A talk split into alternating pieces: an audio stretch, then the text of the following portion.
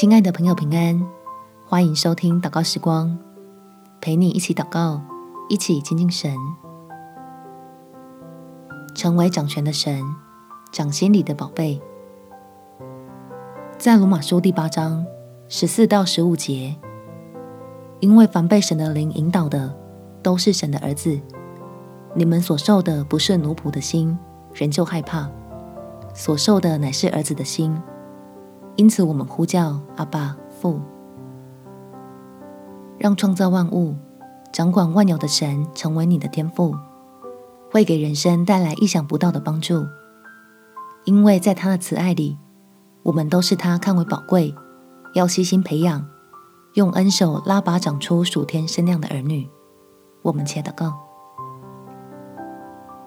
天父，求你的话语来照亮我的心，让我知道自己需要的是把握住恩典，接受你的善意和基督在十字架上为我做的牺牲，因信称义，成为你的儿女，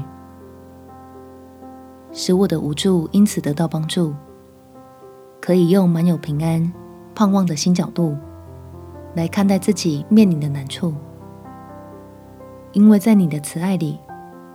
我是被允许犯错的，也是会逐渐成长的。我也是被允许软弱的，也是能靠主得胜的。从此，你将我的生命安放在一个跟过去截然不同的轨道，叫我得着全然意想不到的转变，有能力追求那最美的目标和荣耀。